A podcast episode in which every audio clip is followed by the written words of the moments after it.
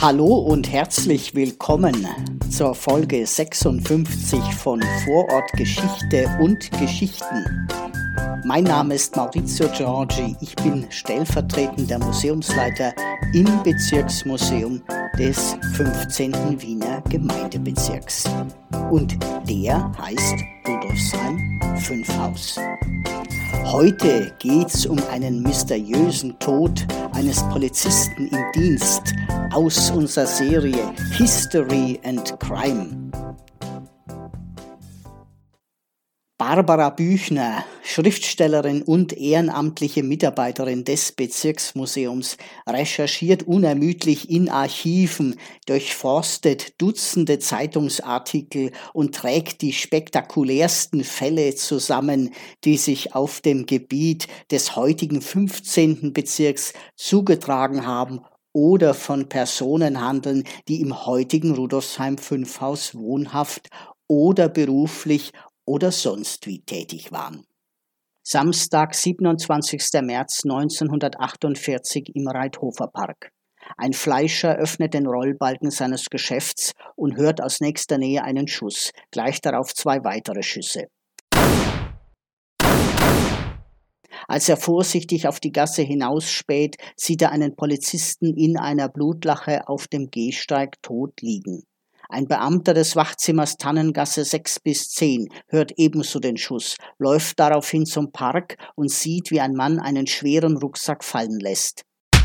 Der Polizist schießt, trifft aber nicht. Der Mann läuft davon. Im Rucksack findet man geschlachtete Hühner und Hasen.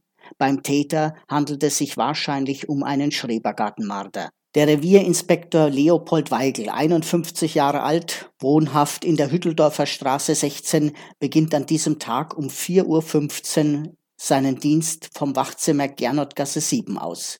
Der Rundgang führt ihn zu den Schrebergärten auf der Schmelz. Als er in einer der Hütten gegen 5 Uhr ein verdächtiges Geräusch hört und den Einbrecher auf frischer Tat ertappt, flüchtet der Täter. Leopold Weigel verfolgt ihn von der Hütteldorfer Straße über die Märzstraße. Als der Polizist den Täter im Reithofer Park fast erreicht, trifft ihn der Einbrecher mit dem Brecheisen auf den Kopf und feuert aus einer Repetierpistole Kaliber 7,65 mm den tödlichen Schuss auf Leopold Weigel. Vom Vorfall im Reithofer Park gibt es keine Augenzeugen und so rekonstruieren die Zeitungen anhand der Fundstücke unterschiedliche Tathergänge. Die einen schreiben von einem Handgemenge, die anderen lediglich von einem Schusswechsel.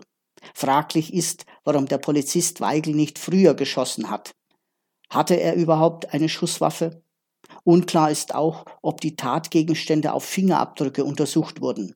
Hofrat Moritz Stuckart und Chef des Sicherheitsbüros hat die Untersuchungen von Fingerabdrücken Anfang des 20. Jahrhunderts bereits zu einer Standardmethode bei polizeilichen Ermittlungen gemacht. Doch im Trümmerhaufen von 1948 sind in Wien viele polizeiliche Unterlagen nicht mehr auffindbar. Das Nachkriegsjahr 1948 ist eine harte Zeit.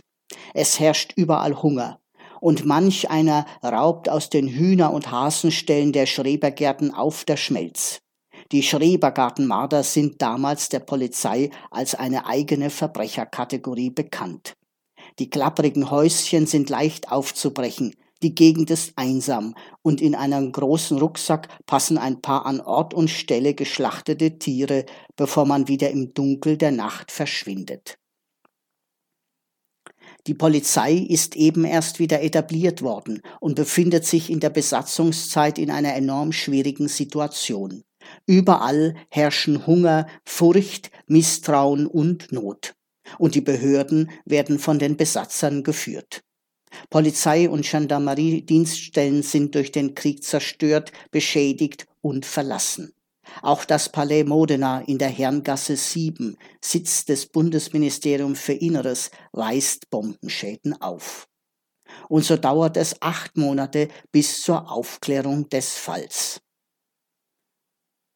Am 23. November 1948 wird der 26-jährige Hilfsarbeiter Erwin Klingsgraber, wohnhaft in der Benedikt-Schellinger Gasse 23, von zwei Benzinger Kriminalbeamten verhaftet und zwei Tage später dem Landesgericht überstellt. Die Beamten gehen von einem kleinen Schrebergartenmarder aus, doch als sie im Fahndungsblatt von der Ähnlichkeit mit dem Polizistenmörder lesen, wird der Täter nochmals zum Verhör bestellt. Die Zeitung Neues Österreich vom 5. Dezember 1948 schreibt.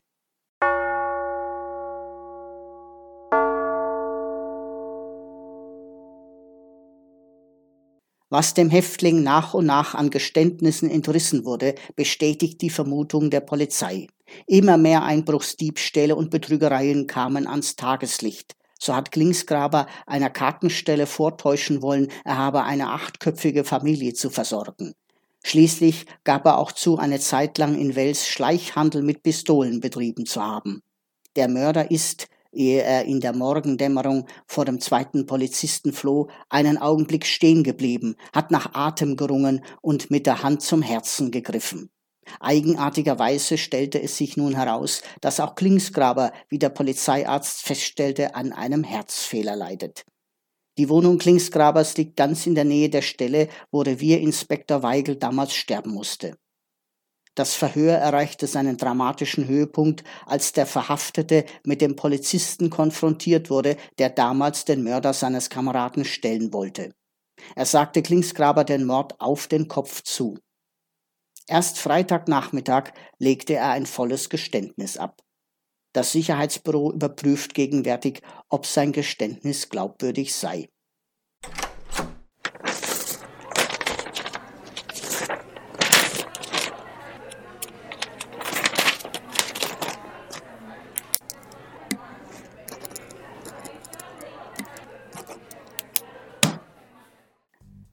Ja, wenn du Fragen hast oder uns Feedback geben willst, kannst du das hier auf Anchor machen, gern auf, mit einer Sprachnachricht oder uns schreiben. Und zwar unter presse.bm15.at, 15 als Zahl.